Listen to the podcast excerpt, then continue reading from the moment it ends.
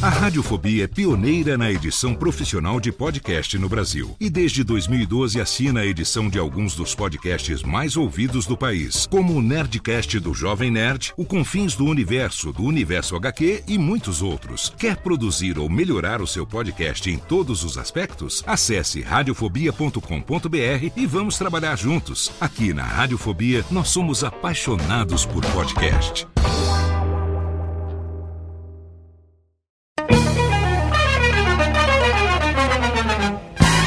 Começa agora, Radiofobia Classics. Radiofobia Classics.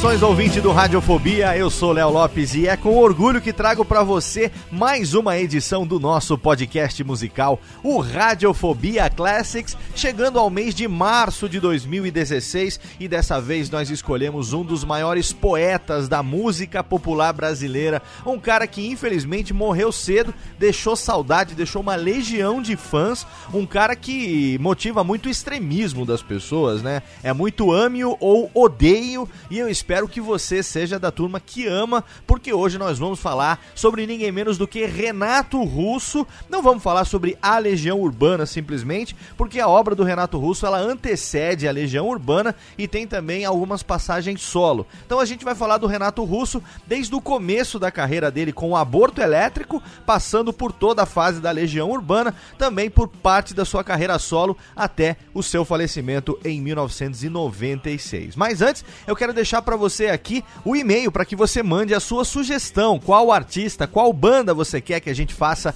aqui no Radiofobia Classics? É só você mandar para classics@radiofobia.com.br. Se você quiser ir mais além, você pode inclusive rascunhar uma pauta. Lá em qualquer post do Radiofobia Classics tem um modelo de pauta para você. Você pode ir lá fazer o download e simplesmente escrever a pauta do seu artista preferido e mandar pra gente como fez o nosso amigo Helmut Wolfgang Esser. Ele tem 23 anos, mora em Belo Horizonte, Minas Gerais, e foi dele a ideia de fazer um Radiofobia Classic sobre Renato Russo. Ele rascunhou grande parte da pauta, depois eu dei aquele tapa radiofônico e hoje você vai ver aqui o resultado no nosso Radiofobia Classics. Quero deixar também aqui o convite para você deixar o seu rate 5 lá no iTunes e também em todos os agregadores que permitem que você classifique o seu podcast preferido é muito importante para a gente continuar indexando bem e aparecendo melhor nas buscas e a gente conseguir fazer sempre aqui um programa bacaninha para você. E hoje a gente vai falar sobre ele, Renato Russo, que foi um cantor, músico e compositor brasileiro, célebre por ter sido vocalista, é claro, fundador da banda de rock Legião Urbana. Antes dele fundar o grupo, o Renato integrou o grupo musical Aborto Elétrico, que ele saiu devido a algumas brigas que ele tinha lá, principalmente entre ele e o baterista Felemos. Uma curiosidade é que ele adotou o sobrenome artístico de Russo em homenagem ao inglês Bertrand Russell e aos franceses Jean-Jacques Rousseau e Henri Rousseau. O Renato morreu devido às complicações causadas pelo HIV no dia 11 de outubro de 1996. Na época ele tinha 36 anos. Amigos dele afirmam que ele contraiu a doença depois de ele se envolver com um rapaz que ele conheceu em Nova York em 1989 e que era portador da doença. Como integrante da Legião Urbana, Renato Russo lançou oito álbuns de estúdio, cinco álbuns ao vivo, alguns lançados póstumamente e também diversos contos escritos em sua maioria pelo próprio Renato Russo. Ele gravou ainda três discos solo e cantou ao lado de Herbert Viana, Adriana Calcanhoto, Cássia Heller, Paulo Ricardo, Erasmo Carlos, Leila Pinheiro, Biquíni Cavadão, 14 Bis, Plebe Rude, Dorival Caime, entre outros tantos e alguns desses duetos você vai ouvir aqui também hoje no nosso Radiofobia Classics. Em outubro do ano de 2008, a revista Rolling Stones promoveu a lista dos 100 maiores artistas da música brasileira e o Renato Russo com consta dessa lista na 25 posição. E é sobre ele que a gente vai fazer o nosso programa e a gente vai abrir, é claro, com uma das suas histórias. Afinal, o Renato Russo era um grande contador de histórias. A gente abre o programa com uma das suas histórias mais conhecidas e mais famosas, a história entre Eduardo e Mônica. Estamos começando mais uma edição do Radiofobia Classics. Radiofobia Classics.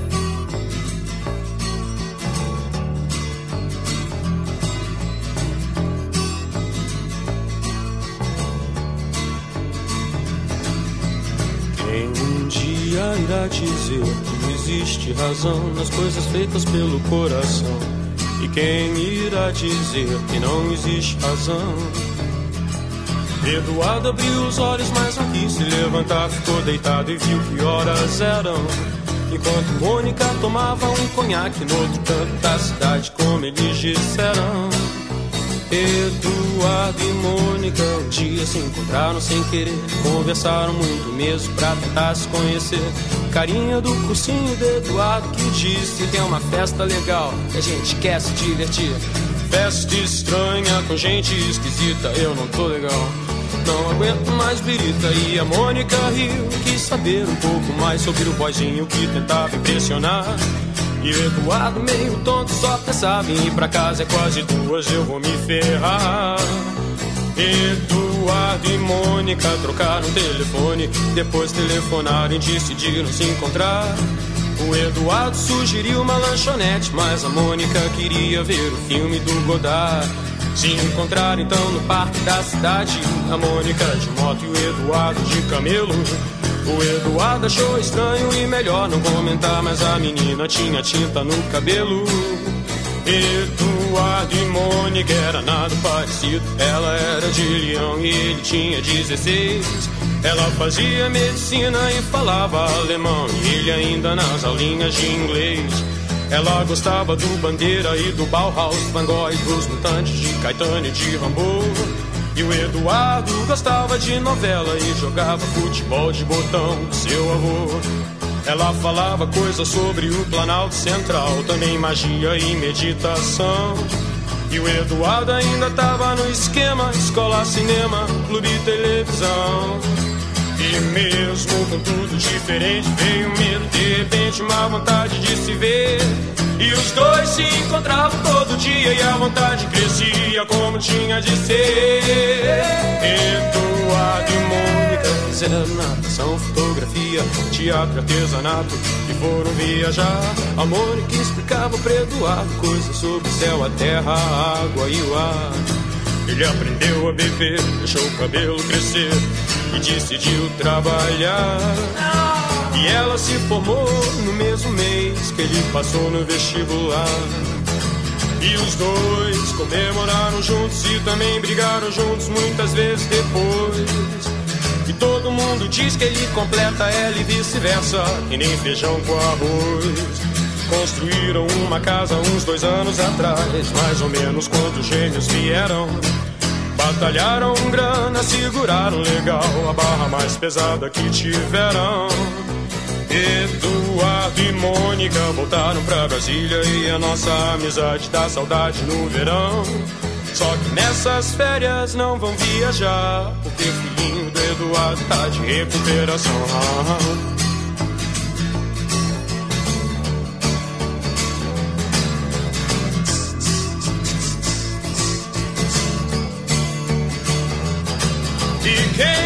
Um dia irá dizer que existe razão nas coisas feitas pelo coração? E quem irá dizer que não existe razão?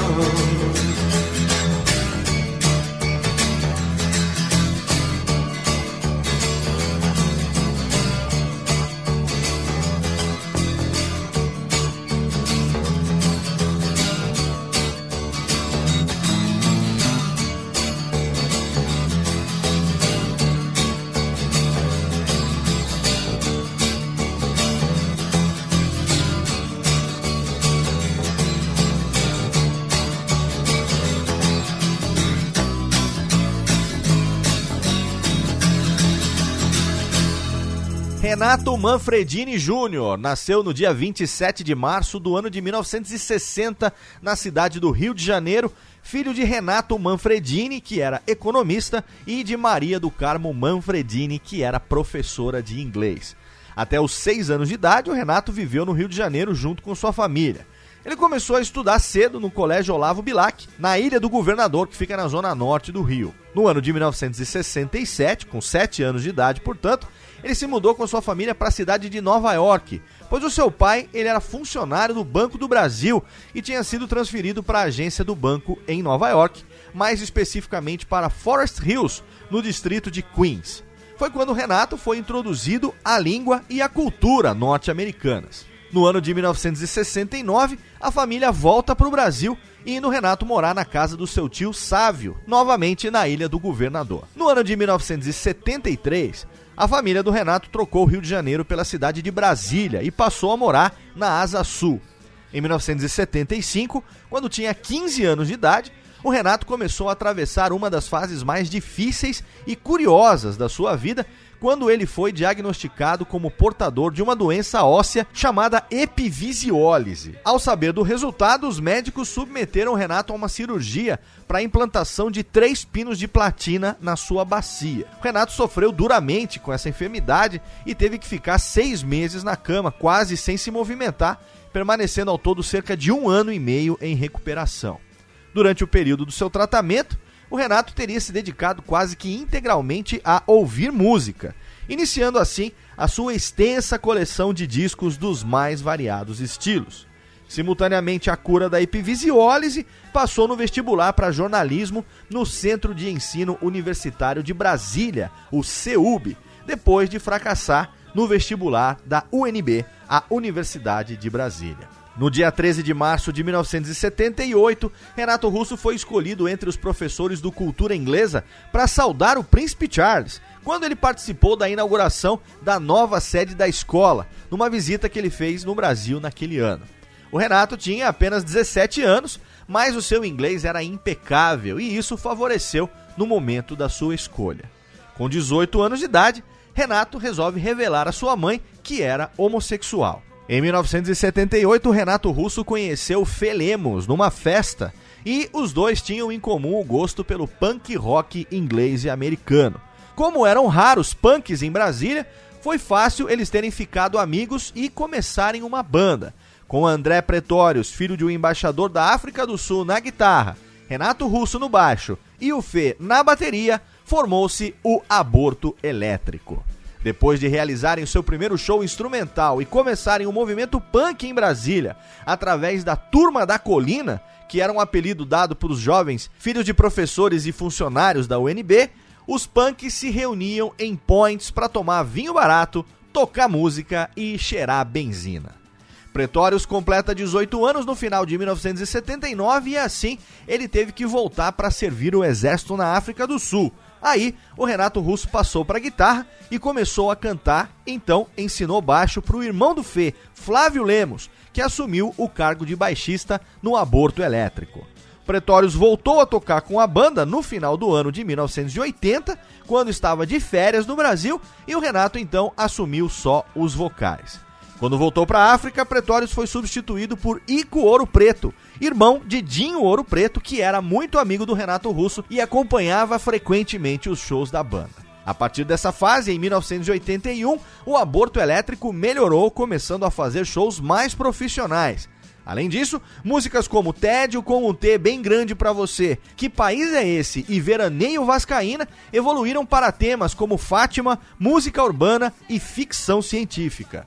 Porém, logo quando estavam ganhando certa fama no circuito punk de Brasília, o Fê e o Renato brigaram. Depois que durante um show o Renato errou a letra de Veraneio Vascaína e então o Fê, que era baterista, jogou uma baqueta na sua cabeça. Depois dessa briga, a banda se separou.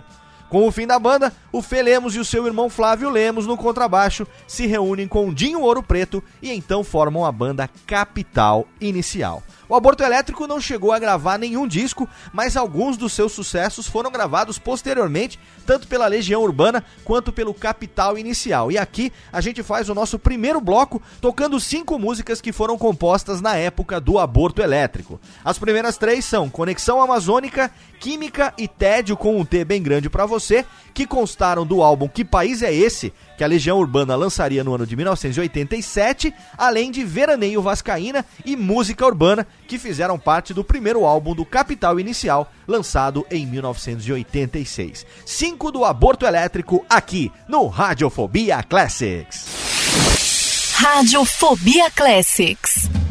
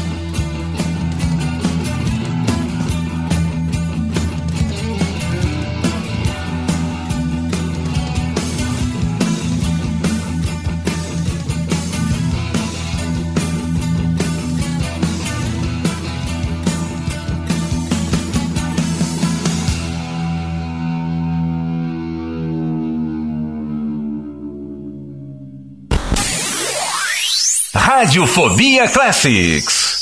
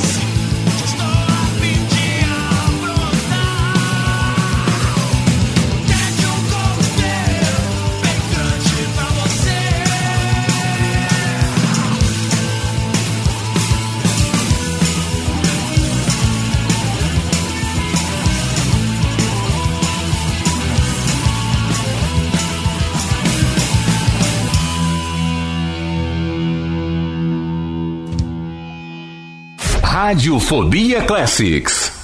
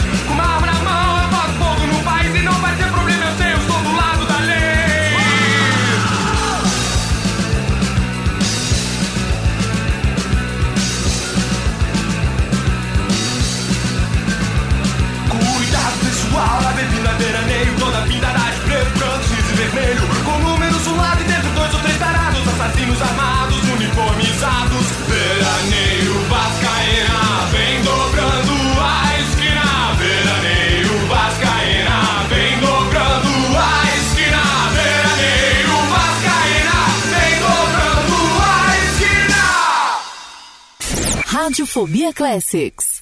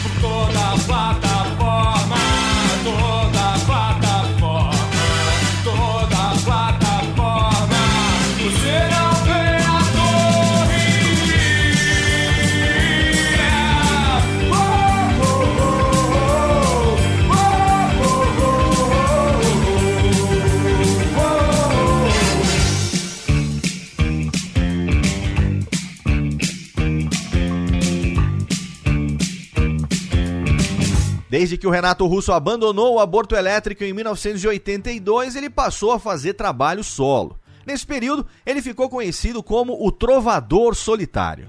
Para compor, ele se inspirava em bandas como Sex Pistols, The Beatles, Ramones, Gang of Four, The Smiths, The Cure, Talking Heads e Joy Division e no filósofo Jean-Jacques Rousseau. Daí a gente já falou, veio uma das inspirações para o seu nome artístico.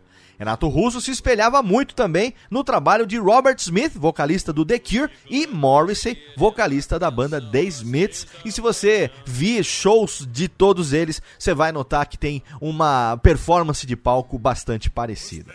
Embora não tivesse desistido totalmente de ter uma banda de rock, o Renato Russo abria shows das bandas amigas de Brasília. Foi um período de algumas vaias do público punk, mas importante para um artista influenciado pelo folk de Bob Dylan e Nick Drake. Fazendo shows com seu violão de 12 cordas, foi nessa época que ele criou músicas como Faroeste Caboclo, Eduardo e Mônica, Música Urbana 2, entre outras que seriam sucessos no futuro. Já cansado de tocar sozinho, Renato Russo foi em busca de novos parceiros para um trabalho em grupo e assim surgiria a Legião Urbana. A primeira apresentação da Legião Urbana aconteceu no dia 5 de setembro de 1982, na cidade mineira de Patos de Minas, durante o festival Rock no Parque, que contou com outras oito atrações, entre elas a Plebe Hood. Esse foi o único concerto em que a banda apareceu com a sua primeira formação. Renato Russo, vocalista e baixista, Marcelo Bonfá como baterista, Paulo Paulista como tecladista e Eduardo Paraná na guitarra. Hoje, Eduardo Paraná é conhecido como Cadu Lambac. Na verdade, a Cadoro Promoções, que era a empresa responsável pela produção desse festival, tinha contratado o Aborto Elétrico e tinha até impresso centenas de cartazes com o nome da banda, formada por Renato Russo, Felemos e André Pretórios. Mas como o aborto elétrico terminou, o Renato convenceu o dono da produtora, Carlos Alberto Shaolin, a se apresentar com a banda que ele tinha acabado de formar com o baterista Marcelo Bonfá. Depois da apresentação, o Paulo Paulista e o Eduardo Paraná deixaram a Legião e o próximo guitarrista seria Ico Ouro Preto, irmão do Dinho Ouro Preto, vocalista do Capital Inicial, você sabe. Mas logo ele foi substituído por Dado Villa-Lobos, que assumiu a guitarra da Legião Urbana em março de 1983. Brasília era ainda uma ilha cultural em relação ao resto do país. Até 1978, a história curta da nova capital não lhe atribuía ainda nenhum momento particularmente brilhante nas artes, até porque não havia sido formada nem a primeira geração de artistas brasilienses. Esses estavam surgindo justamente ali, com a cara que aquelas duas primeiras décadas tinha tido na cidade. Química era um dos hinos do aborto elétrico, que você já ouviu no primeiro bloco, e foi a primeira canção daquela turma a ser gravada em fonograma e lançada em LP e cassete por todo o país. Herbert Viana, que já havia gravado seu primeiro LP com os Paralamas do Sucesso pela gravadora britânica EMI, apresentou a George Davidson, agente da gravadora, uma fita cassete com gravações do Renato Russo, o que interessou ao diretor artístico. A Legião Urbana foi então chamada no final do ano de 1983 para gravar três demos, sendo duas delas Geração Coca-Cola e Ainda é Cedo. Logo de início, o som feito pela banda não agradou aos executivos da EMI, que esperavam canções no estilo mais folk, pois a fita apresentada ao Jorge por Herbert Viana foi do período em que Renato Russo estava tocando e cantando sozinho na fase chamada de Trovador Solitário. Foi então que Maírton Bahia surgiu para intermediar a relação entre a banda e a EMI, explicando aos dois lados o que seria necessário fazer. A partir daí, não demorou para que George Davidson assinasse contrato com a Legião Urbana em fevereiro de 1984. A Legião Urbana entrou em cena acelerando o andamento da música jovem brasileira. De toda a geração emergida no boom do rock nacional em 1985, a Legião Urbana foi a banda mais venerada pelo público e respeitada pela crítica. Apesar das letras consideradas sérias, por outro lado, o discurso não caía para a facilidade do tom panfletário. Em 23 de julho de 1985, a Legião faz no Circo Voador, no Rio de Janeiro, um concerto que mudaria a história da banda.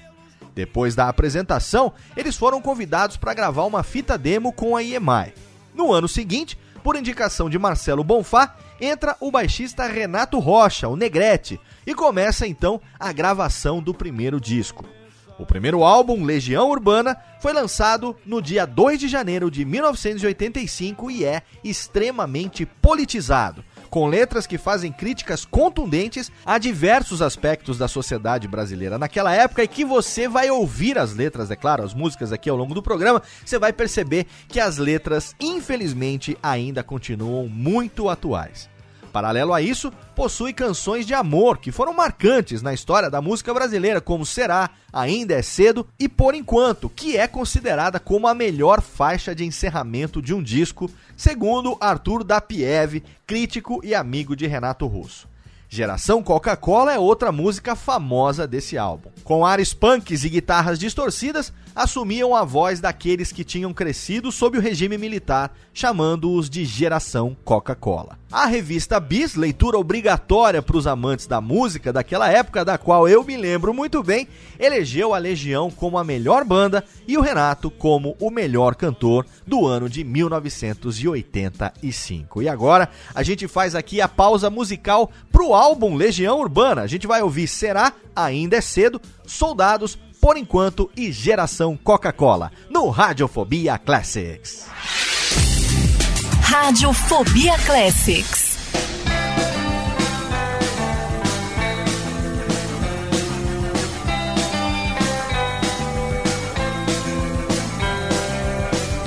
Tire suas mãos de mim, eu não pertenço a você. Não é me dominando assim que você vai me entender. Posso estar sozinho, mas eu sei muito bem aonde estou. Você pode até duvidar,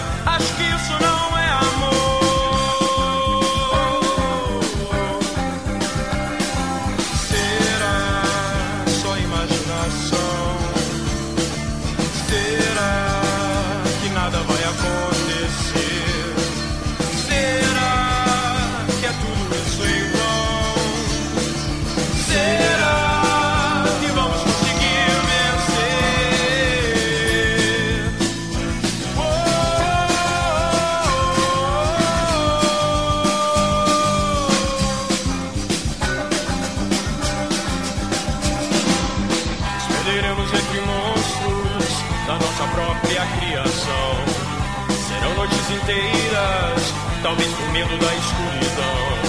Ficaremos acordados,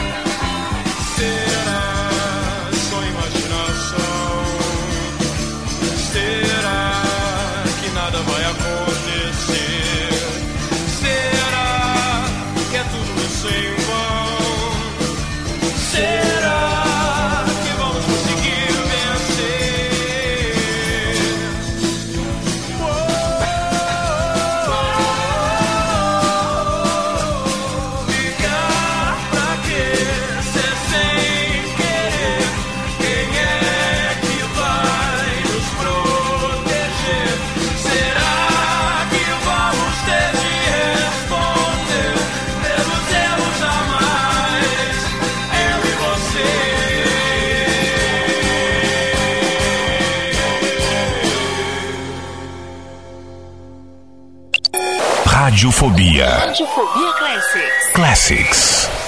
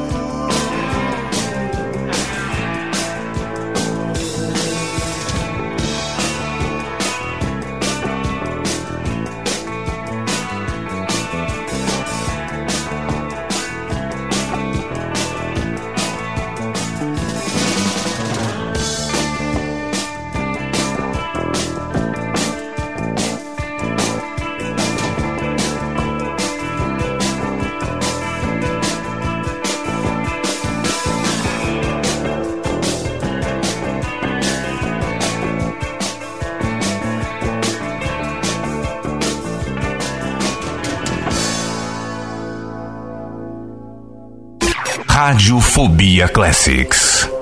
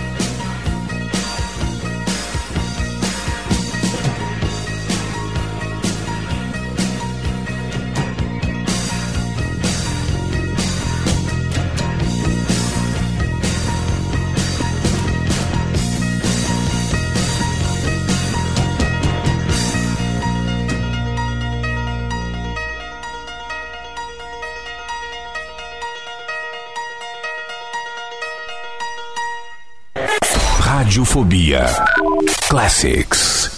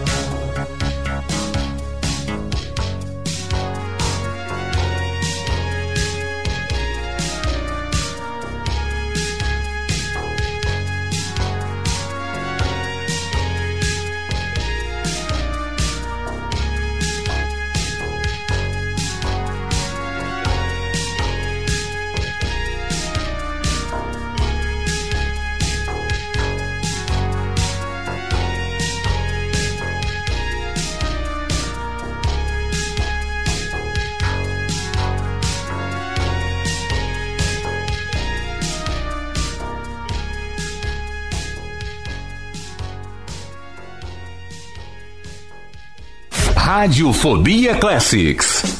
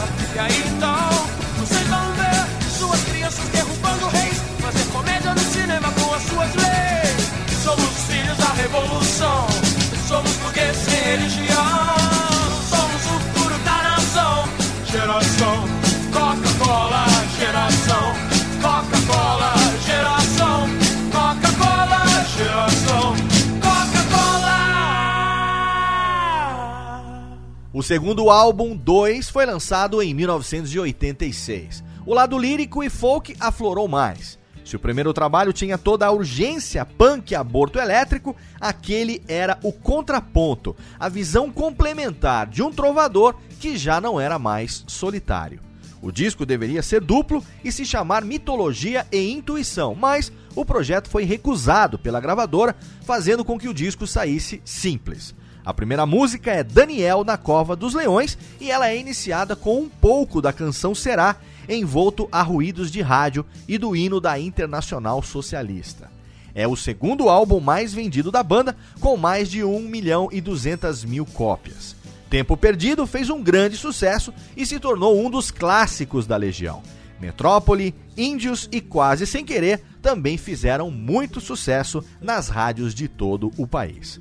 Como todo compositor compulsivo, Renato também era um excelente contador de histórias e a maior prova disso é o seu maior sucesso, Eduardo e Mônica, que a gente ouviu na abertura do programa e conta a história de dois jovens que se apaixonam apesar dos estilos diferentes de vida. A Legião Urbana divulgava um conteúdo que qualquer jovem brasileiro dos anos 80 compreendia e se identificava. Esse segundo álbum da Legião Urbana é considerado um dos maiores discos de rock nacional de toda a história. Eu me lembro muito bem porque eu tava ali com 12 anos, ali na sexta série, e com certeza a gente curtia pra caramba as músicas da Legião. Agora a gente vai ouvir cinco na sequência desse álbum: Daniel na Cova dos Leões, Tempo Perdido, Metrópole, Índios e Quase Sem Querer, aqui no Radiofobia Classics. Radiofobia Classics.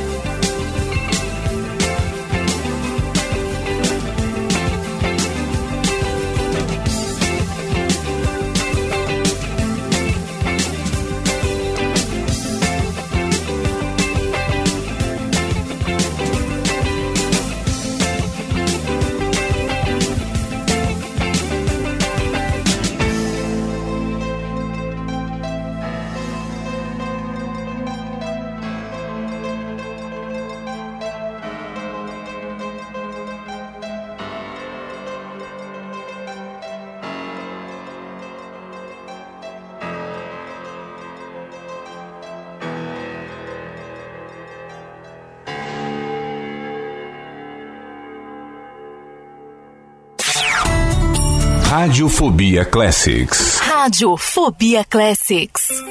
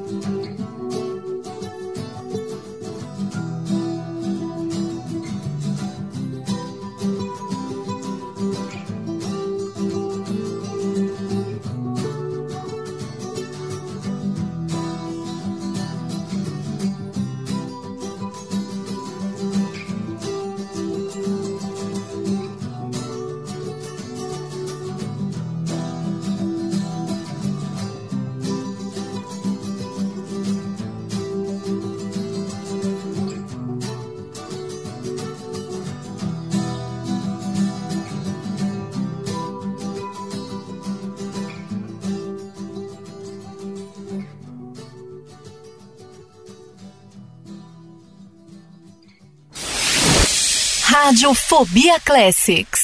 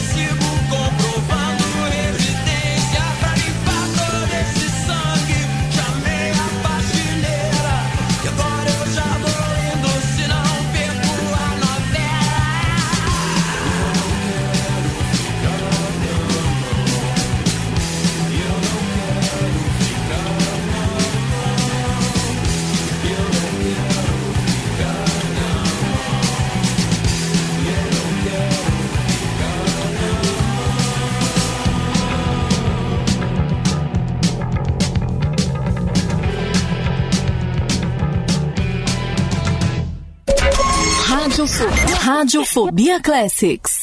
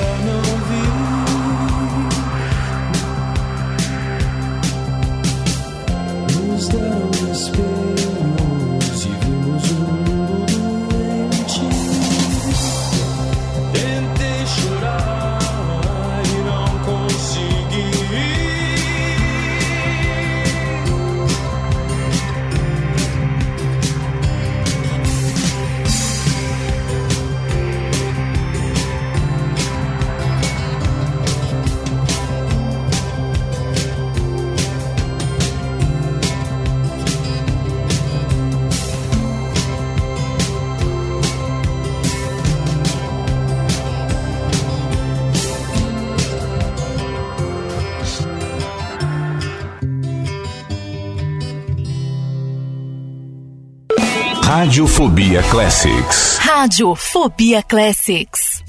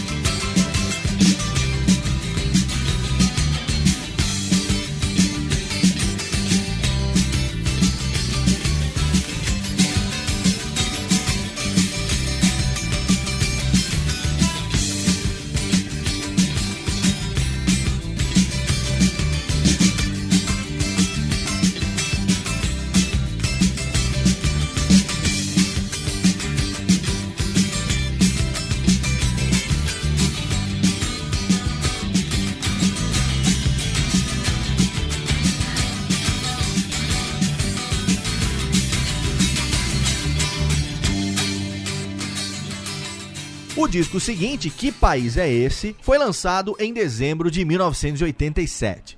O sucesso de dois fez com que a gravadora pressionasse muito Legião Urbana para o lançamento do seu terceiro álbum, sem que tivesse repertório para isso. Das nove faixas de Que País é Esse, apenas duas foram compostas depois de dois e justamente as duas últimas, Angra dos Reis, em menção à construção de uma usina nuclear naquela cidade do estado do Rio de Janeiro, e Mais do Mesmo, que em 1998 daria título à coletânea Mais do Mesmo. As músicas Que País é Este, Conexão Amazônica, Química e Tédio com um T bem grande para você foram escritas na época em que o Renato Russo ainda fazia parte do aborto elétrico e três dessas você ouviu lá no primeiro bloco.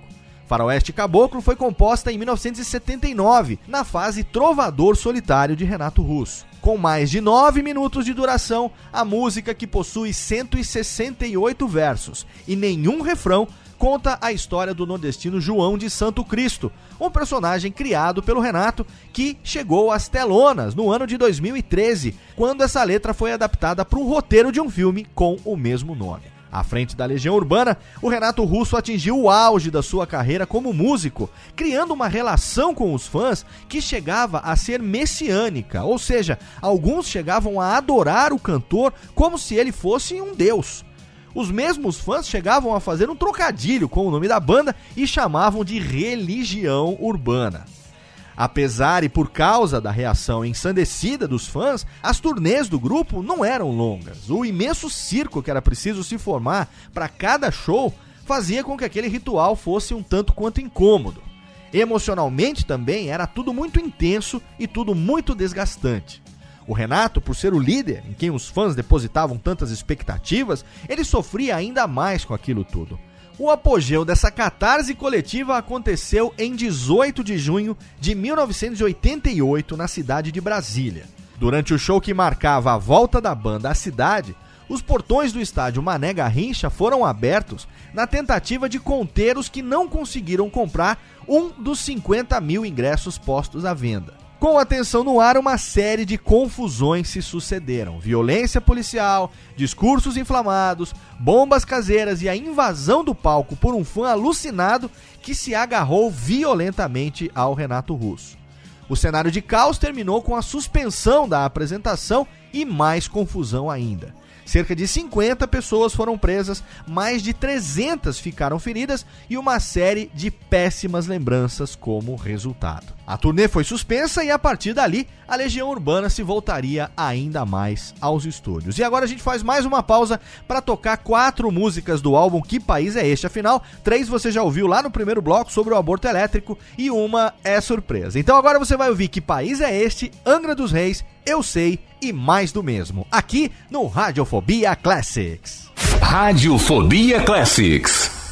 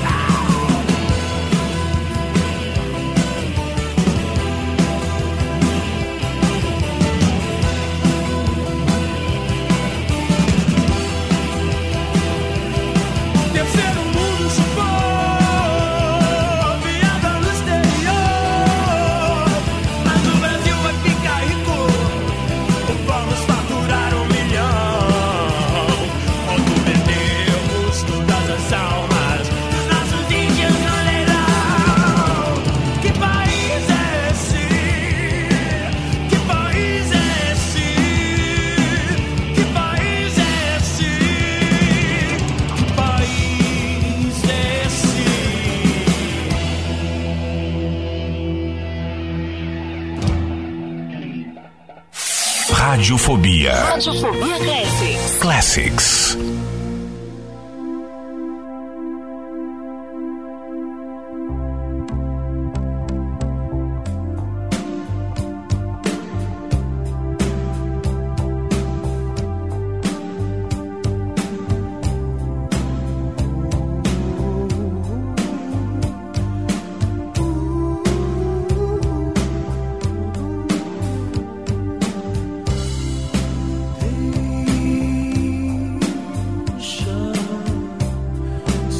Se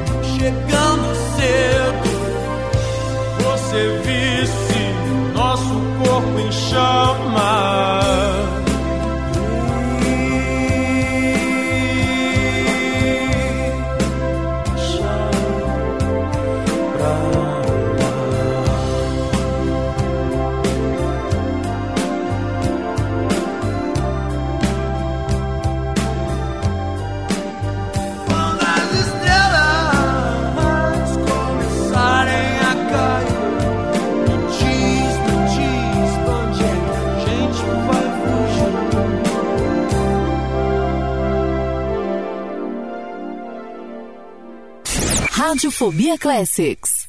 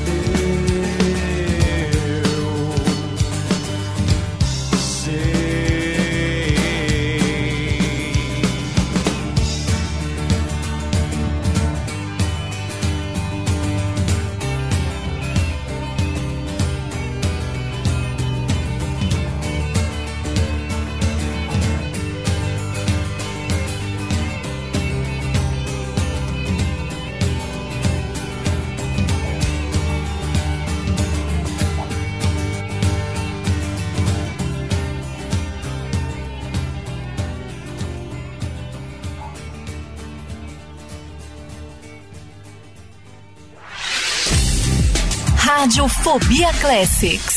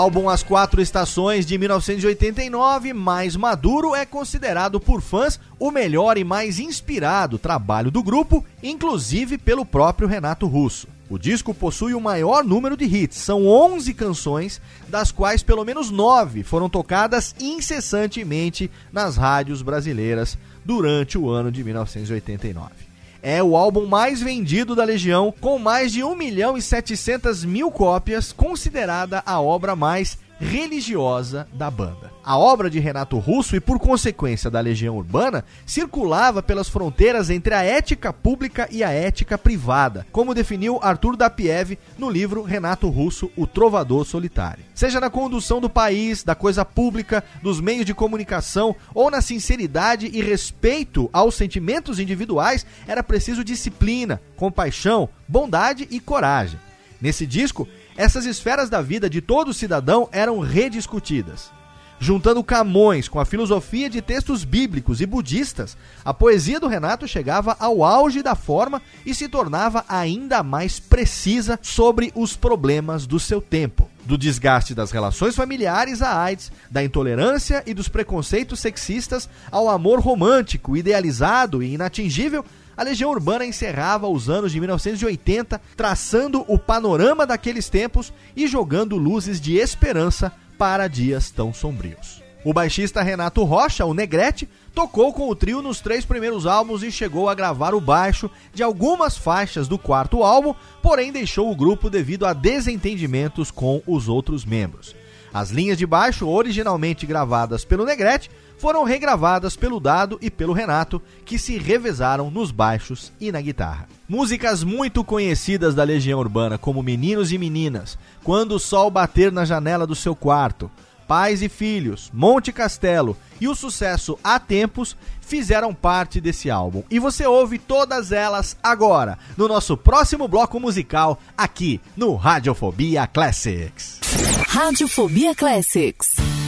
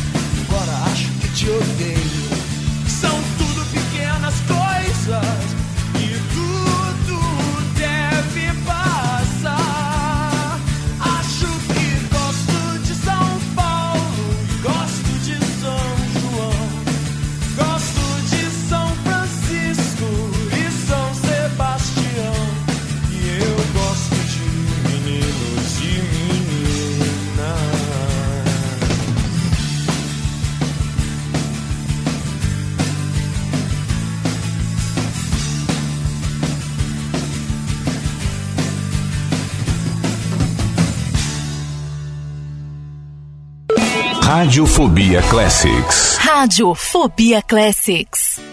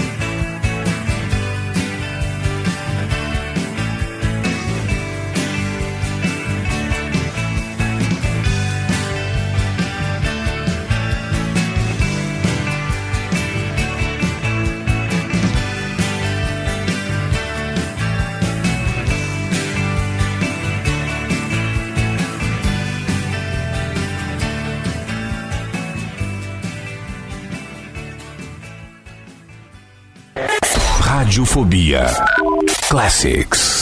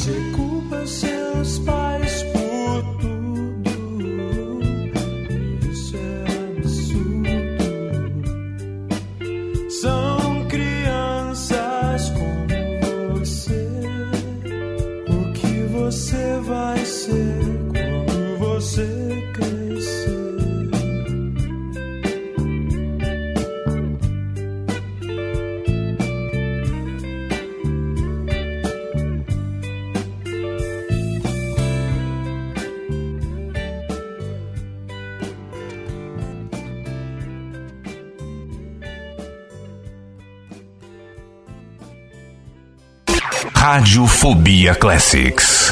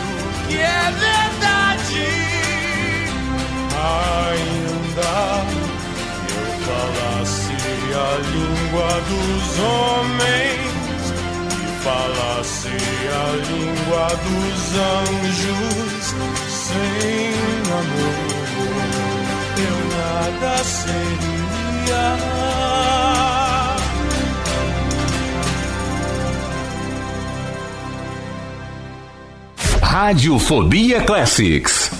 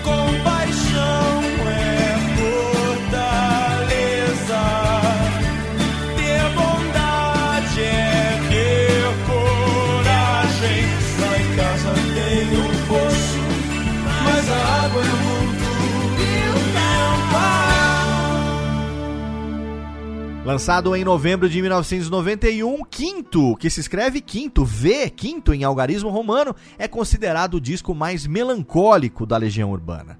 O Renato Russo estava num momento complicado da sua vida por conta da descoberta de que ele era soropositivo um ano e meio antes.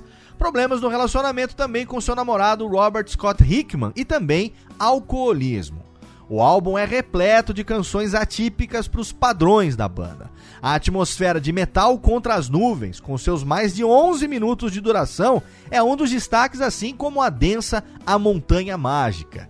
A crítica social de O Teatro dos Vampiros e a melancólica Vento no Litoral, composta pelo Renato para esse ex-namorado, o Scott, quando ele voltou para os Estados Unidos depois de morar com ele alguns meses aqui no Brasil, foram as músicas mais tocadas desse CD. Em 1992 saiu o disco duplo Música para Acampamentos, e ele foi montado pelo próprio Renato Russo e pela EMI na intenção de suprir os desejos por novidades musicais da banda. A canção do Senhor da Guerra, que era uma gravação demo, virou hit. A gravação ao vivo de fábrica também entrou no dial das rádios brasileiras e a Legião só entraria em estúdio e lançaria um álbum de inéditas no ano seguinte. Foi aí que começou a produção de O Descobrimento do Brasil, lançado em 1993, com canções fortes e ao mesmo tempo doces. O Renato tinha se internado numa clínica buscando se livrar de drogas e bebida. Falava de esperança e redenção.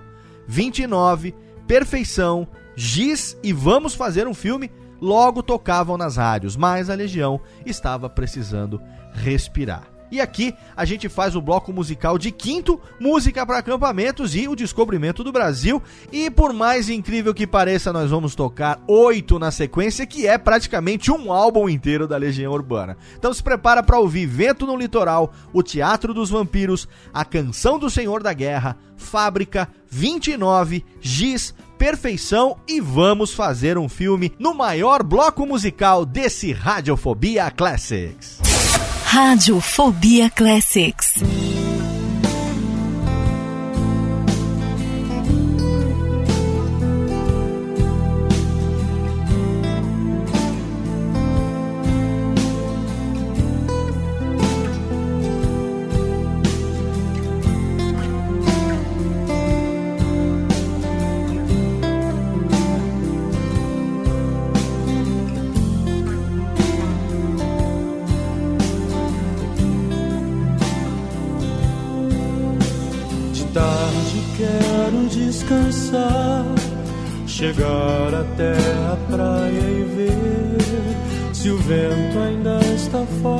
Vai ser bom subir nas pedras, sei que faço isso pra esquecer.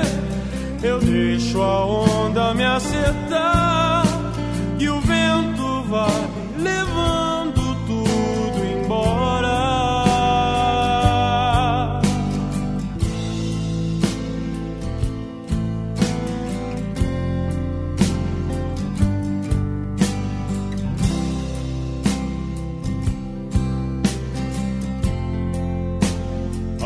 Agora está tão longe ver a linha do horizonte me distrai. Os nossos planos é que tenho mais saudade. Quando olhávamos juntos na mesma direção. Aonde está você agora, além de aqui, de mim?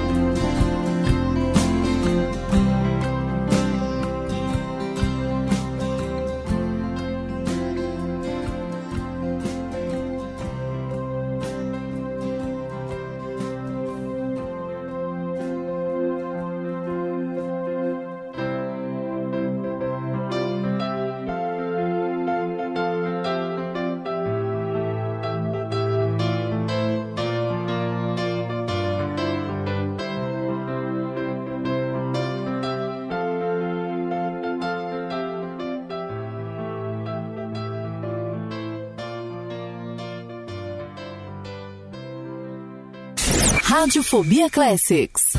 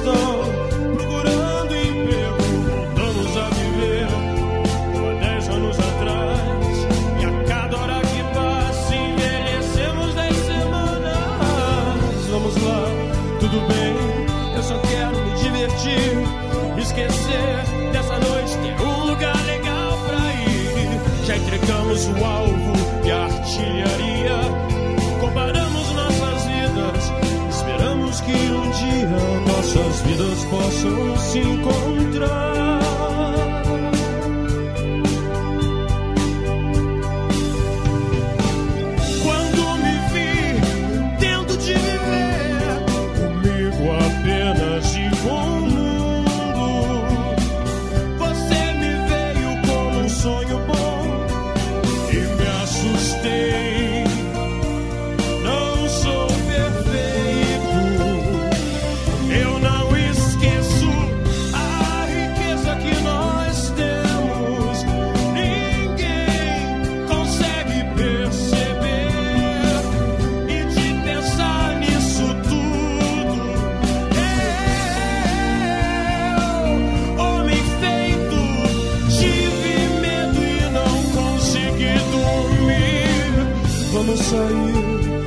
está no seu dinheiro.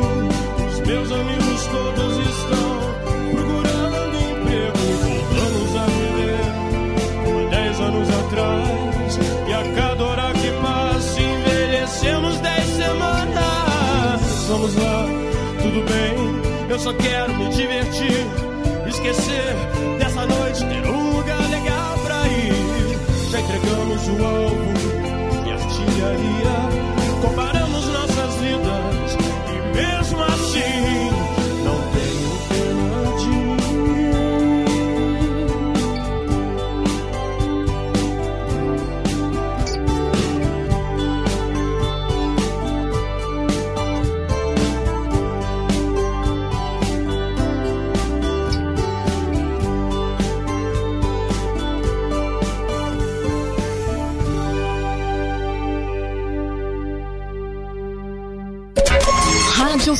Radiofobia Classics.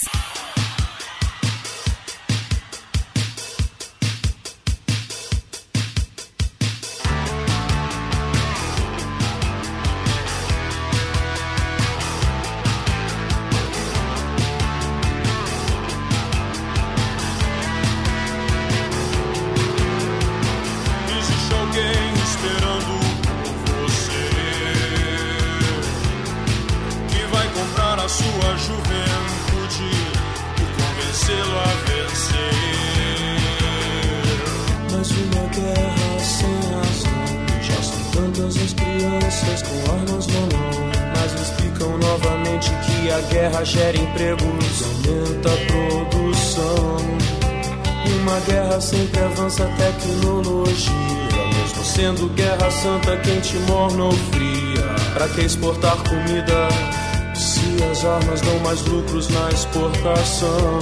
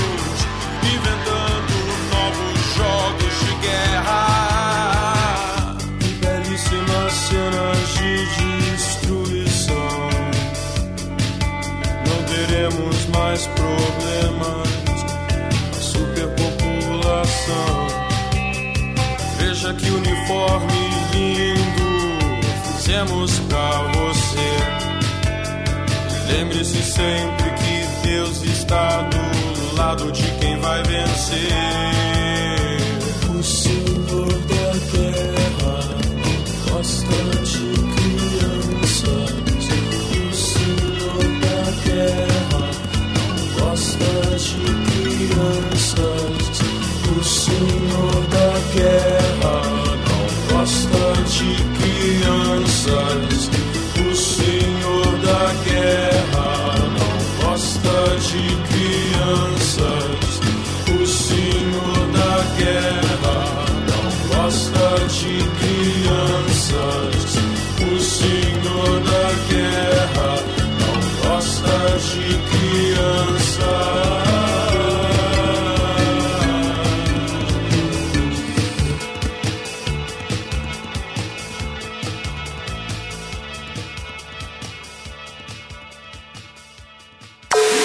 Rádio Fobia Classics.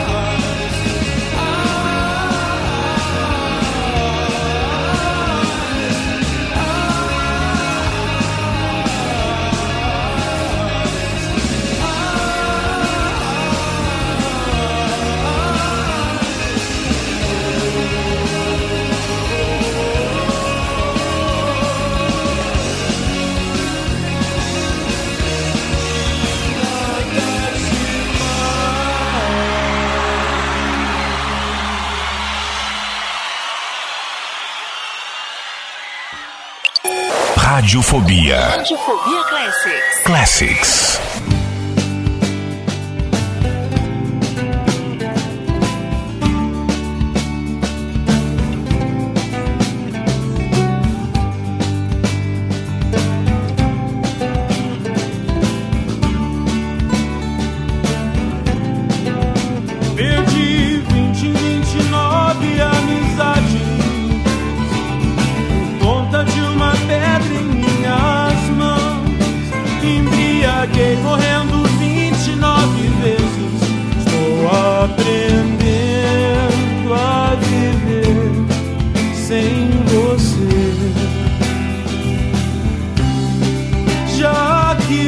Você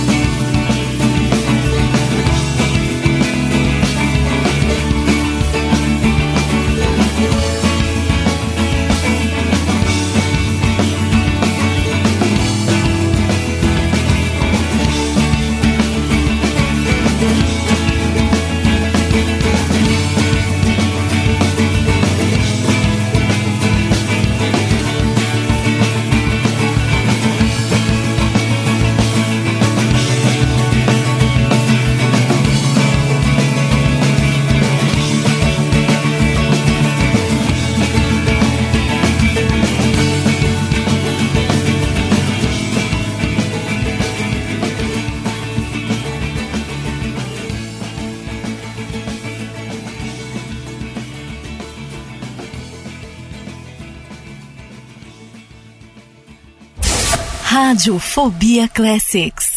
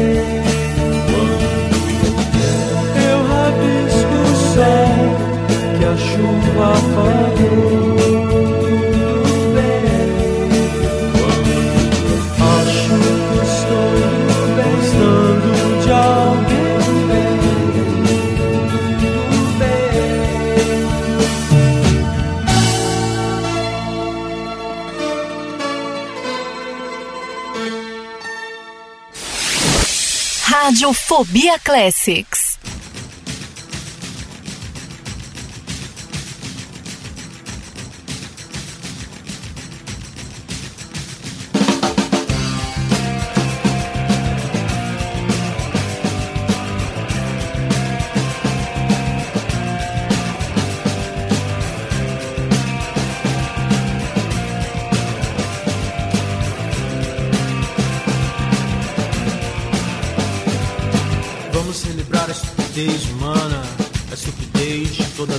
Nações. O meu país e sua coxa de assassinos, covardes, estupradores e ladrões. Vamos celebrar a estupidez do povo, nossa polícia e televisão.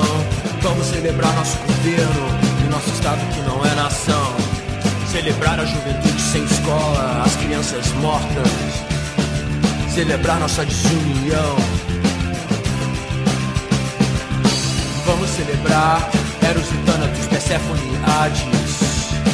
Vamos celebrar nossa tristeza. Vamos celebrar nossa vaidade.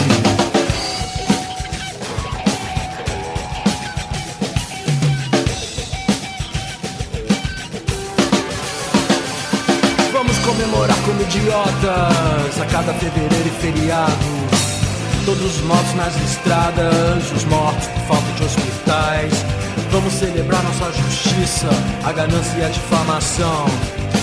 Vamos celebrar os preconceitos, o voto dos analfabetos. Comemorar a água podre, todos os impostos, queimadas, mentiras e sequestros. Nosso castelo de cartas marcadas, trabalho escravo, nosso pequeno universo.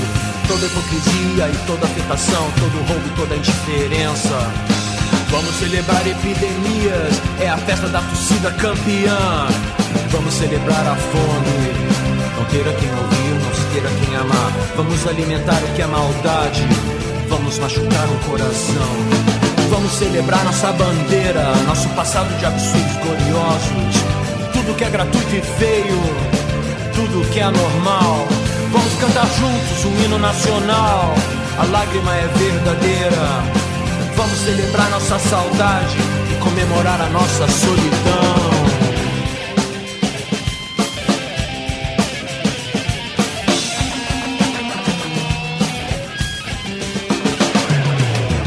festejar a inveja, a intolerância e a incompreensão. Vamos festejar a violência e esquecer a nossa gente que trabalhou honestamente a vida inteira e agora não tem mais direito a nada. Vamos celebrar a aberração de toda a nossa falta de bom senso, nossos casos por educação. Vamos celebrar o horror de tudo isto com festa, velório e caixão. Está tudo morto, enterrado agora, já aqui também podemos celebrar a estupidez de quem cantou essa canção. Venha, meu coração está com pressa quando a esperança está dispersa. Só a verdade me liberta. Chega de maldade.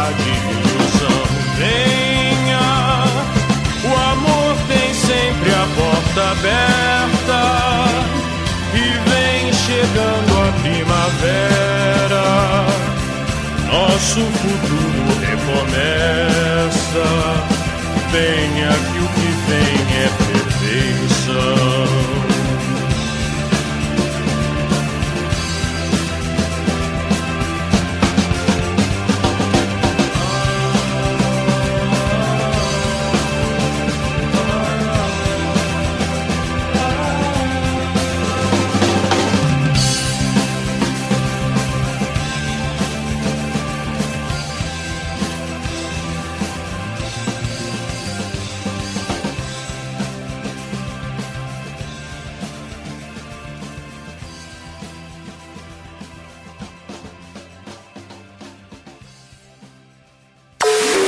Rádio Fobia Classics.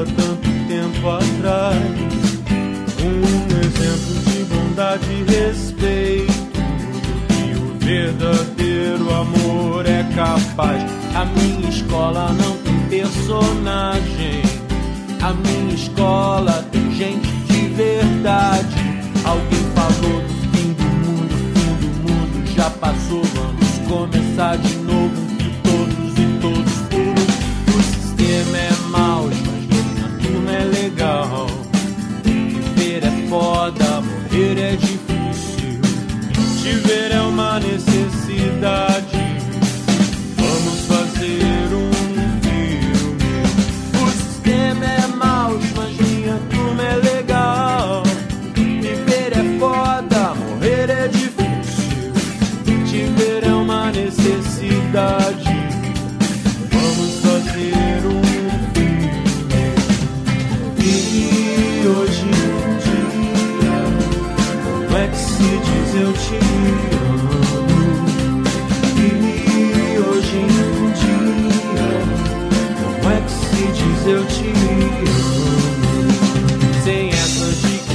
sozinho. Somos muito mais que isso. Somos pinguins, somos golfinho, homem sereia e beija-flor, leão, leoa e leão marinho. Eu preciso, quero ter carinho, liberdade, respeito, chega de opressão.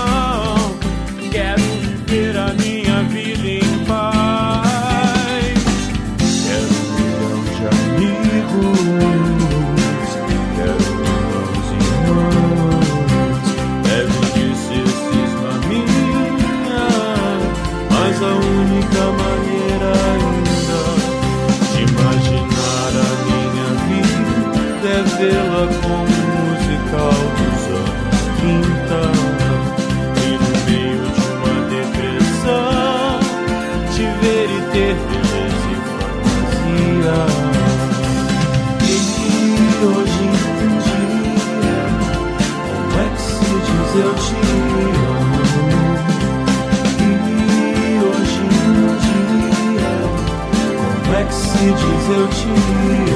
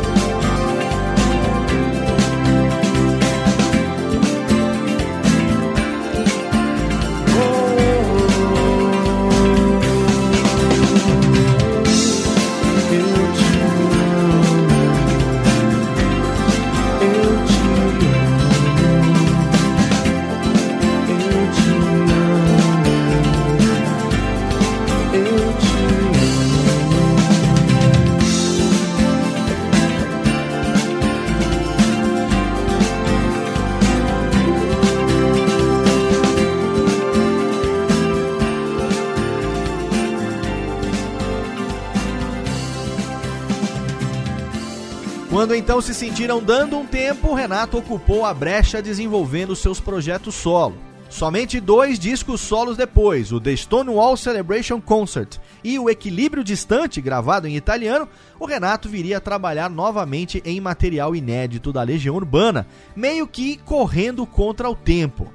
Na época não se sabia a razão, visto que o Renato não falava publicamente que tinha contraído HIV. Mas naquele ano ele buscava registrar no estúdio AR, na Barra, no Rio de Janeiro, ao lado de Tom Capone, Dado e Bonfá, tudo o que ele sentia naqueles momentos que já intuía que seriam os finais. O último concerto da Legião Urbana aconteceu em 14 de janeiro de 1995 na casa de apresentações Drag Night na cidade de Santos, litoral do estado de São Paulo.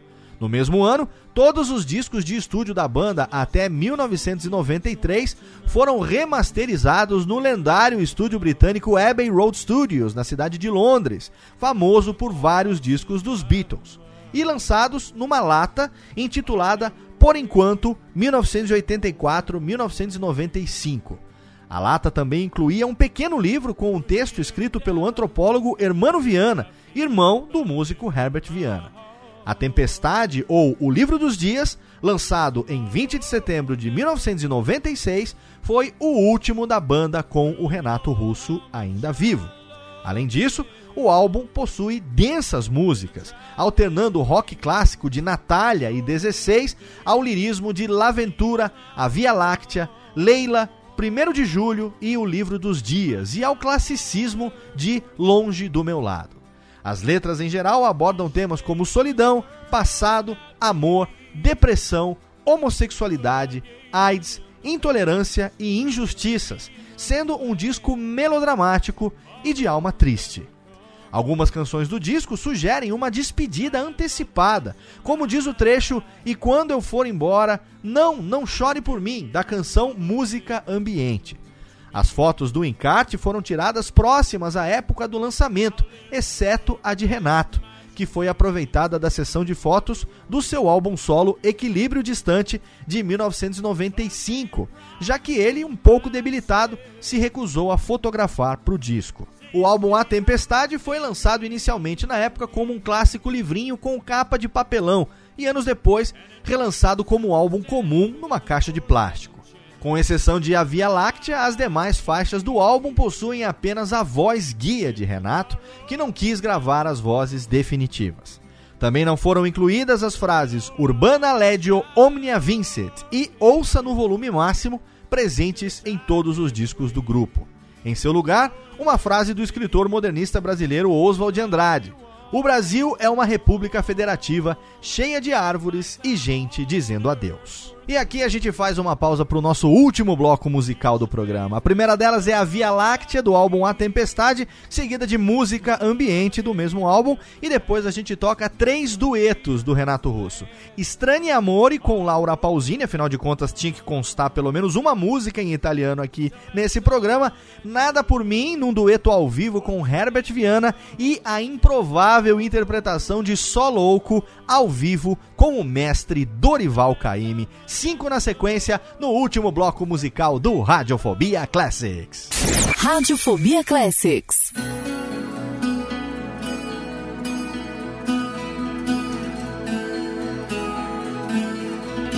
Quando tudo está perdido, sempre existe um caminho. Quando tudo está perdido sempre existe uma luz. Mas não me diga isso.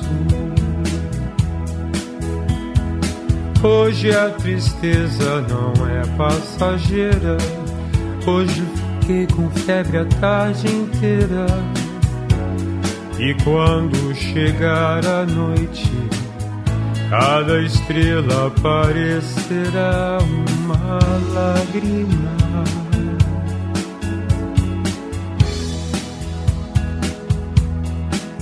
Queria ser como os outros e rir das desgraças da vida, ou fingir estar sempre bem ver a leveza das coisas com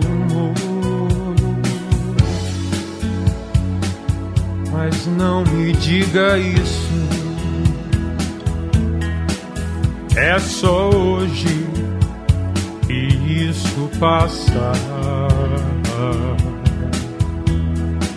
Só me deixe aqui quieto, isso passa.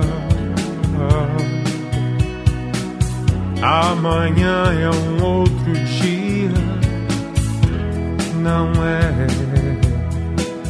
Eu nem sei por que me sinto assim.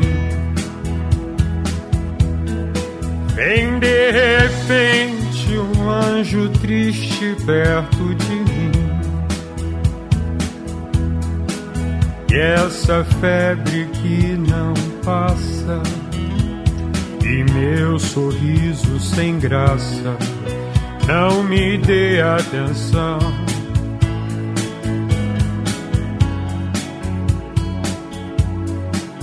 Mas obrigado por pensar em mim. Quando tudo está perdido, sempre existe uma luz. Quando tudo está perdido, sempre existe um caminho. Quando tudo está perdido, eu me sinto tão sozinho. Quando tudo está perdido, não quero mais ser quem eu sou. Mas não me diga isso, não me dê atenção. E obrigado por pensar em mim. Não me diga isso, não me dê atenção. E obrigado por pensar em mim.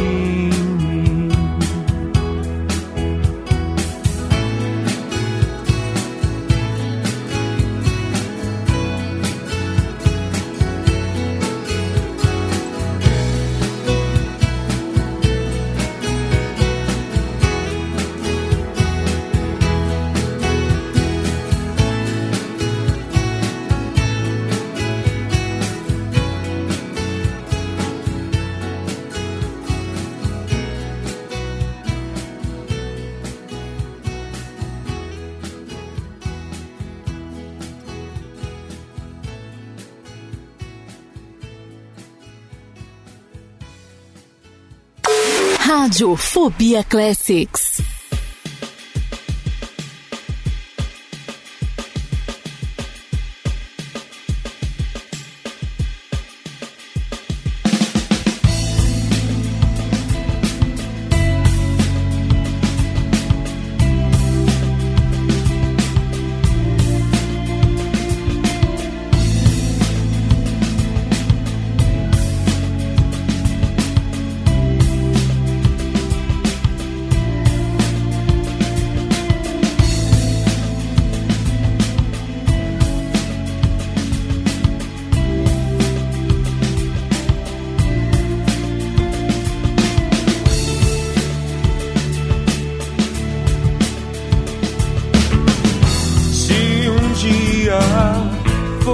Fores embora, te amarei bem mais do que esta hora. Me lembrarei de tudo que eu não disse, de quando havia tudo que existia.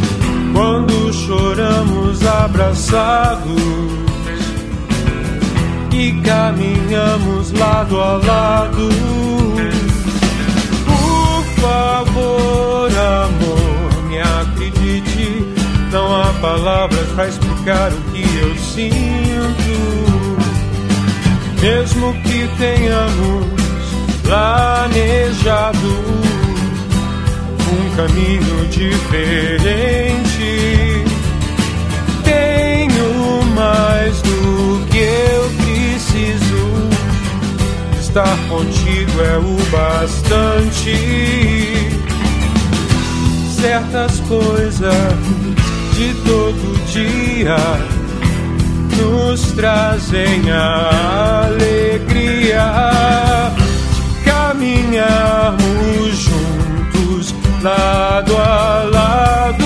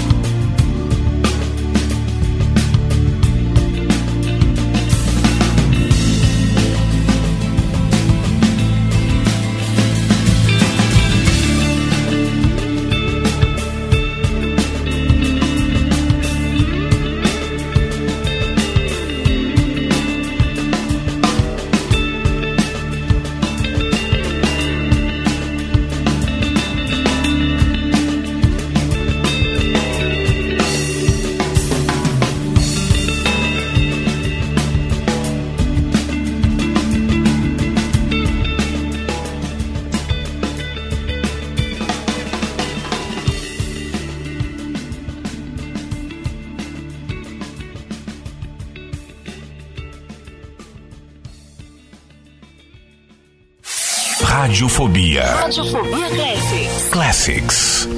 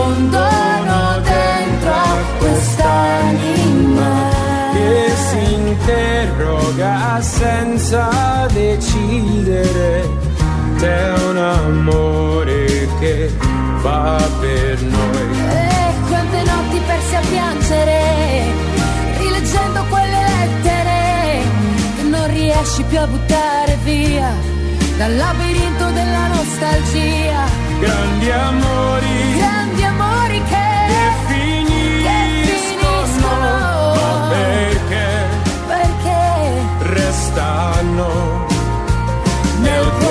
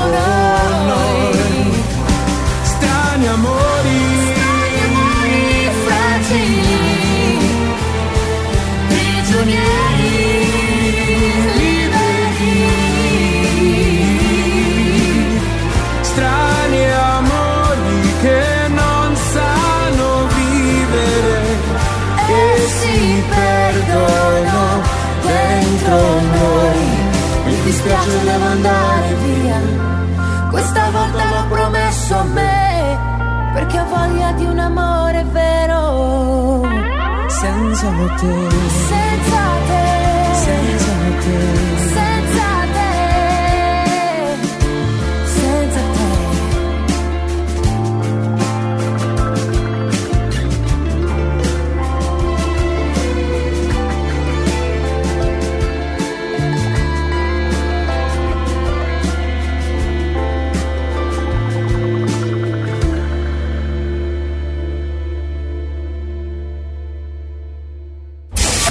Rádio Fobia Classics.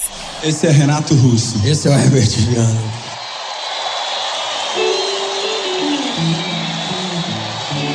Você me tem fácil demais, não parece capaz de cuidar do que possui. Você sorriu e me propôs que te deixasse em paz. Disse vai, eu não fui. Não faça assim, não faça nada por mim. Não vá pensando que sou seu.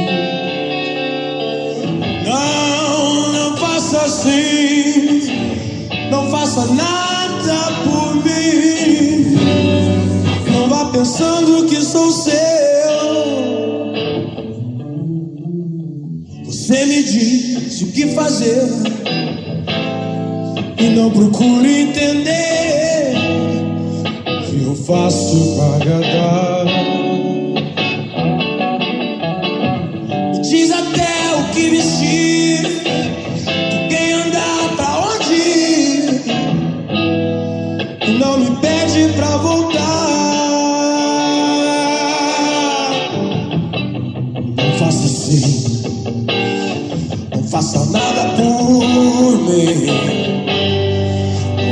Vá pensando que sou seu.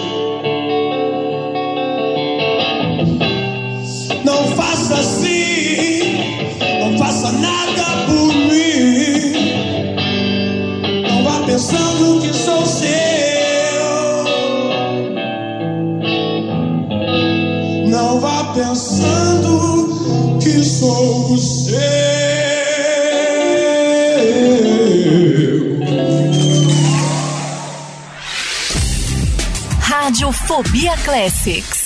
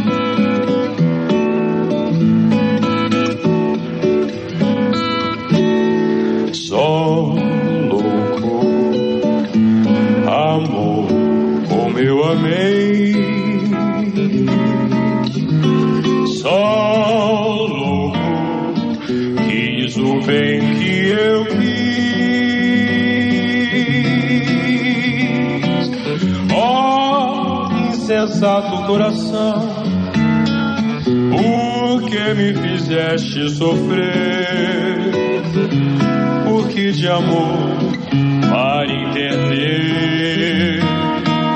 É preciso amar.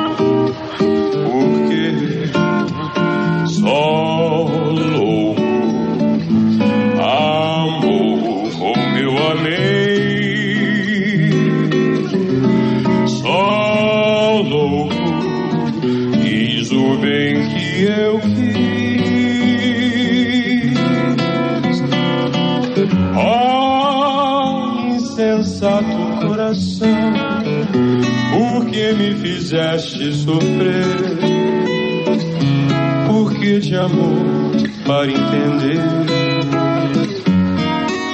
é preciso amar,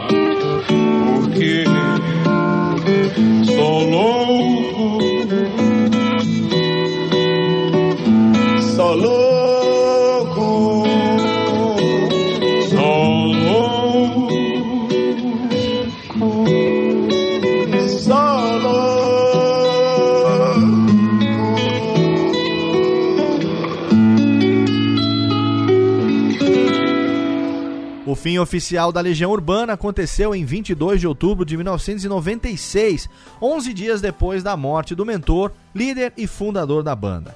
Renato Russo faleceu 21 dias depois do lançamento de A Tempestade, no dia 11 de outubro de 1996. Renato tinha um relacionamento difícil com seus pais. A dona Carminha só foi saber que o filho tinha AIDS pela TV horas depois da sua morte. Renato deixou um filho, o produtor cultural Giuliano Manfredini. Na época que ele faleceu, tinha apenas 7 anos de idade. Ele dizia ser fruto do relacionamento que ele teve com uma fã chamada Rafaela Bueno. Mas depois da sua morte, especulou-se que a criança teria sido adotada por ele e então criado pela avó materna Maria do Carmo. Mas essa história nunca foi confirmada e também não importa. Em 2004 houve um processo judicial movido pela sua mãe, mas a família de Renato conseguiu manter a guarda do garoto até a sua maioridade penal. O corpo do Renato Russo foi cremado e as suas cinzas foram lançadas no Parque Burle Marx. Coincidentemente, o ex-baixista da Legião, Renato Rocha, o Negrete, passeava com a namorada no momento do lançamento das cinzas e o pneu da sua moto furou bem em frente ao local. No dia 22 de outubro de 1996, 11 dias depois da morte do Renato Russo, Dado Villa-Lobos e Marcelo Bonfá, ao lado do empresário Rafael Borges, anunciaram o fim das atividades da banda. Estima-se que a Legião Urbana tenha vendido cerca de 20 milhões de discos no país durante a vida de Renato e os três discos solo dele outras 2 milhões de cópias. Mais de uma década depois da sua morte, a banda ainda apresenta vendas expressivas dos seus discos pelo mundo inteiro. Em 1999 chegou ao mercado o acústico MTV, gravado em 1992 para divulgar o disco Quinto. Hoje à noite não tem luar, cover dos Menudos, se torna um grande sucesso. O Renato Russo produziu muito material ao longo da sua vida e boa parte desses manuscritos continuarão inéditos se depender do casal Manfredini, responsável pelo espólio do filho. No apartamento do artista, em Ipanema, no Rio de Janeiro, os pais guardam pequenas peças de teatro, além de letras inéditas. O Renato Russo e a Legião Urbana participaram ativamente de toda a efervescência do rock brasileiro nos anos de 1980 e 1990, atingindo no alvo os anseios de jovens brasileiros, fossem eles politizados ou alienados. Tudo o que a Legião dizia fazia sentido imediato. Garotos de 13 anos o estão conhecendo agora e virando fãs fervorosos, disse Simone Assad, jornalista e fã que coordenou da cidade de Nova Friburgo, no interior do estado do Rio de Janeiro, a edição do livro Renato Russo de A a Z. Renato Russo surpreendeu os pais, amigos, fãs e a música brasileira não apenas enquanto ele viveu. O líder da banda Legião Urbana permanece aclamado como mito do rock nacional. Mesmo sem existir mais, a Legião Urbana ainda é o grupo de rock que mais vende discos no país até os dias de hoje e o legado do Renato Russo vai continuar com a gente ainda para todo o sempre. Eu espero que você tenha curtido ouvir o programa de hoje tanto quanto eu curti produzir. Se você, assim como eu, foi um adolescente na década de 1980, 1990, com certeza você ouviu esse programa com aquela pitadinha de nostalgia. Se você não conhecia o Renato, se você não conhecia a Legião Urbana, eu espero que esse programa tenha apresentado para você esses personagens tão importantes na história da nossa música nacional. Antes de encerrar, é claro, a gente tem a música final e ela não poderia ser outra. Você achava que não ia tocar porque ela é longa demais, o programa ia se estender? Não, não, não, não, não. A gente vai tocar sim para encerrar o programa nada menos do que Faroeste Caboclo e não é a versão do álbum, não, é a versão do acústico MTV que eu tenho certeza que você vai curtir pra caramba. E você já sabe, se você quiser, é só você mandar a sua sugestão de pauta para o nosso e-mail classics@radiofobia.com.br. Quem sabe mês que vem não é o seu artista ou a sua banda que será homenageado aqui no nosso podcast musical. Mês que vem eu tô de volta, conto com a sua audiência e com o seu download. Um abraço e até lá. Radiofobia Classics. Um, a gente tenta faroeste? Vamos tentar faroeste então. Agora essa realmente. Não, o triângulozinho. Pois a gente devia ter ensaiado mais. Que nada, gente, essa coisa de timidez é tudo ensaiado. Tá? Vamos. Um, dois, um, dois, três e. Pode filmar isso, é divertido, pô. Os caras. Vocês já estão filmando? Não? Então, Aí eu começo. ó. Um, dois, um, dois, três e.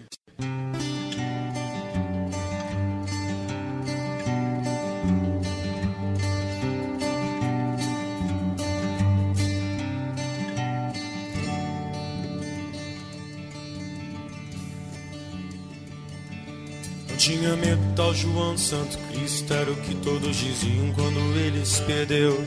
Deixou pra trás todo o marasmo da fazenda Só pra sentir no seu sangue o ódio que Jesus lhe deu. Quando criança só pensava em ser bandida Ainda mais quando com tiro de soldado o pai morreu. Era o terror da cercania onde morava E na escola até o professor com ele aprendeu. Ia pra igreja só pra roubar o dinheiro Que as velhinhas colocavam na caixinha do altar Sentia mesmo que era mesmo diferente. Sentia que aquilo ali não era o seu lugar. Ele queria sair para ver o mar, as coisas que ele via na televisão. Juntou dinheiro para poder viajar. De escolha própria, escolheu a solidão. Comia todas as menininhas da cidade de tanto brincar de médicas, José era professor. Aos 15 foi mandado pro reformatório, onde aumentou seu ódio diante de tanto terror. Não entendia como a vida funcionava, discriminação por causa da sua classe, sua cor. Ficou cansado de tentar achar respostas, comprou uma passagem, foi direto a Salvador. E lá chegando foi tomar um cafezinho, encontrou um boiadeiro com quem foi falar. E o boiadeiro tinha uma passagem a perder a viagem, mas João foi lhe salvar. Dizia ele, estou indo pra Brasília, nesse país lugar melhor não há. Tô precisando visitar minha filha. Eu fico aqui, você vai no meu lugar. E João aceitou sua proposta. O ônibus entrou no Planalto Central. Ele ficou bestificado com a cidade saindo da rodoviária, viu as luzes de Natal. Meu Deus, mas que cidade linda! No ano novo eu começo a trabalhar. Cortar madeira, aprendiz carpinteiro, eu ganhava cem mil por mês em Taguatinga. Na sexta-feira ia pra zona da cidade gastar todo o seu dinheiro de rapaz trabalhador. E conhecia muita gente interessante, até um neto bastardo do seu bisavô. Um peruano que vivia na Bolívia e muitas coisas trazia de lá. Seu nome era Paulo, ele dizia que o negócio ele ia começar. No Santo Cristo até a morte trabalhava, mas o dinheiro não dava pra ele se alimentar. E eu vi às sete horas um noticiário que sempre dizia que o seu ministro ia ajudar. Mas ele não queria mais conversa e decidiu como Pablo ele ia se virar. Elaborou mais uma vez seu plano santo, sem certificado a plantação foi começar. Logo, logo, os malucos da cidade souberam da novidade. Tem bagulho bom? E João Santos Cristo ficou rico e acabou com todos os traficantes dali. Meus amigos frequentava a Asa Norte É pra festa de rock pra se libertar. Mas de repente sob uma má influência dos pozinhos da cidade Começou a roubar.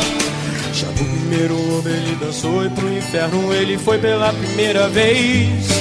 Violência e estupro seu corpo Vocês vão ver, eu vou pegar vocês Agora o Santo Cristo era bandido, destemido e temido no Distrito Federal. Não tinha nenhum medo de polícia, capitão, traficante, playboy ou general. Foi quando conheceu uma menina e de todos seus pecados ele se arrependeu.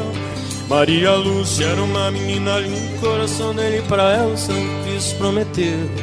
Ele dizia que queria se casar, e carpinteiro ele voltou a ser. Maria Lúcia, pra sempre vou te amar. E um filho com você eu quero ter.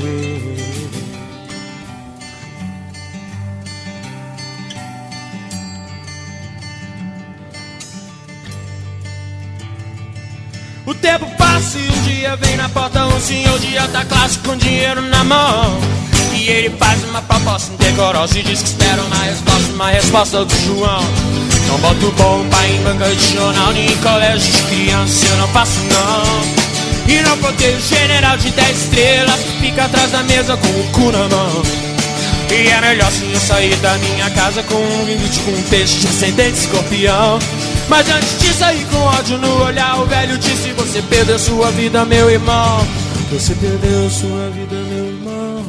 Você perdeu a sua vida, meu irmão. Essas palavras vão entrar no coração. Eu vou sofrer as consequências como um cão. Não é que Santo Cristo estava certo, seu futuro era incerto e ele não foi trabalhar. Se embebedou e no meio da bebedeira descobriu que tinha outro trabalhando sem lugar. Falou com o Pablo que queria um parceiro, também tinha dinheiro e queria se armar. Pablo trazia o contrabando da Bolívia, Santo Cristo revendia em Planaltina.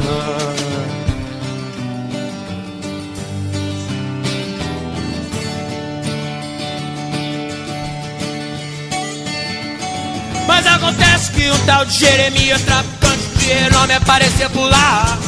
Ficou sabendo dos planos de Santo Cristo e decidiu que com João ele ia acabar. Mas para os outros, meu Winchester 22, Santo Cristo já sabia atirar.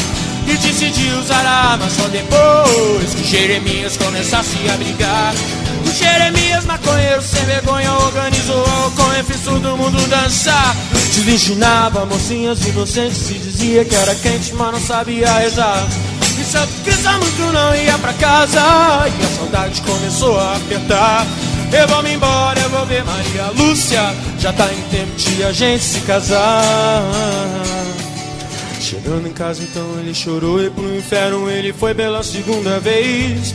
Com Maria Luz Jeremias casou e um filho nela ele fez. Santo Cristo era só ódio por dentro, então Jeremias pro duelo ele chamou. Amanhã às duas horas na Ceilândia em frente à aula de 14 é pra lá que eu vou. E você pode escolher as suas armas que eu acabo mesmo como se seu porco traidor. E mato também Maria Lúcia, aquela menina falsa que ser o meu amor. E Santo Cristo não sabia o que fazer quando viu o repórter da televisão que deu notícia do duelo na TV, dizendo a hora e o local e a razão. No sábado, então, às duas horas, todo povo sem demora foi lá só pra assistir. Um homem que atirava pelas costas e acertou o Santo Cristo começou a sorrir. Sentindo sangue na garganta, João olhou pras bandeirinhas e pro povo a aplaudir. Que olhou pro sorveteiro e pras câmeras e a gente da TV filmava tudo ali. E se lembrou de quando era uma criança e de tudo que ver até ali. E decidiu entrar de vez naquela dança. Se havia cruz, virou-se que estou aqui. E só cegou seus olhos e então Maria Lúcia lhe reconheceu. Ela trazia o Winchester 22, a arma que seu primo Pablo lhe deu.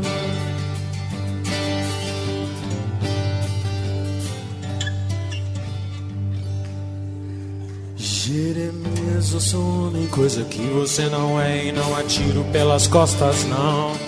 Olha pra cá, filha da puta, sem vergonha, dá uma olhada no meu sangue, vem sentir o teu perdão. O Santo Cristo a Winchester 22, deu cinco tiros no bandido traidor.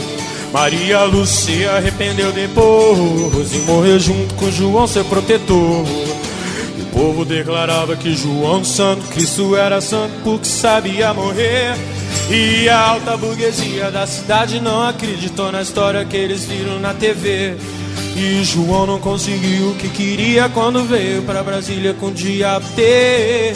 Ele queria era falar pro presidente pra ajudar toda essa gente que só faz. Ei. Só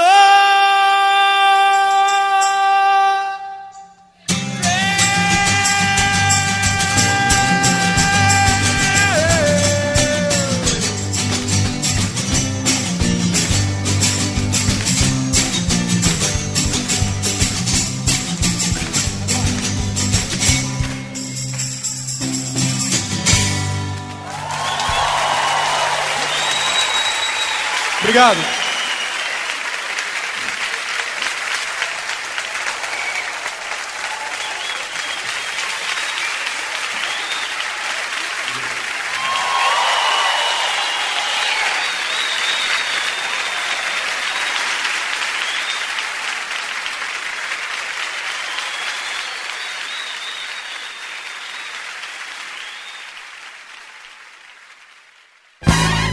Você ouviu Radiofobia Classics. Radiofobia Classics. Este podcast foi produzido por Radiofobia, podcast e multimídia. Oi, eu sou o Antônio Viviani e quero convidar você a ouvir o nosso podcast Voz Off. Desde julho de 2017, eu e meu amigo Nicola Lauleta temos o prazer de conversar com as grandes vozes do rádio, da TV e da publicidade do Brasil e trazer suas histórias até você. Se você, como nós, é apaixonado por locução, acesse vozoff.com.br e acompanhe nossos episódios aqui na Radiofobia Podcast Network.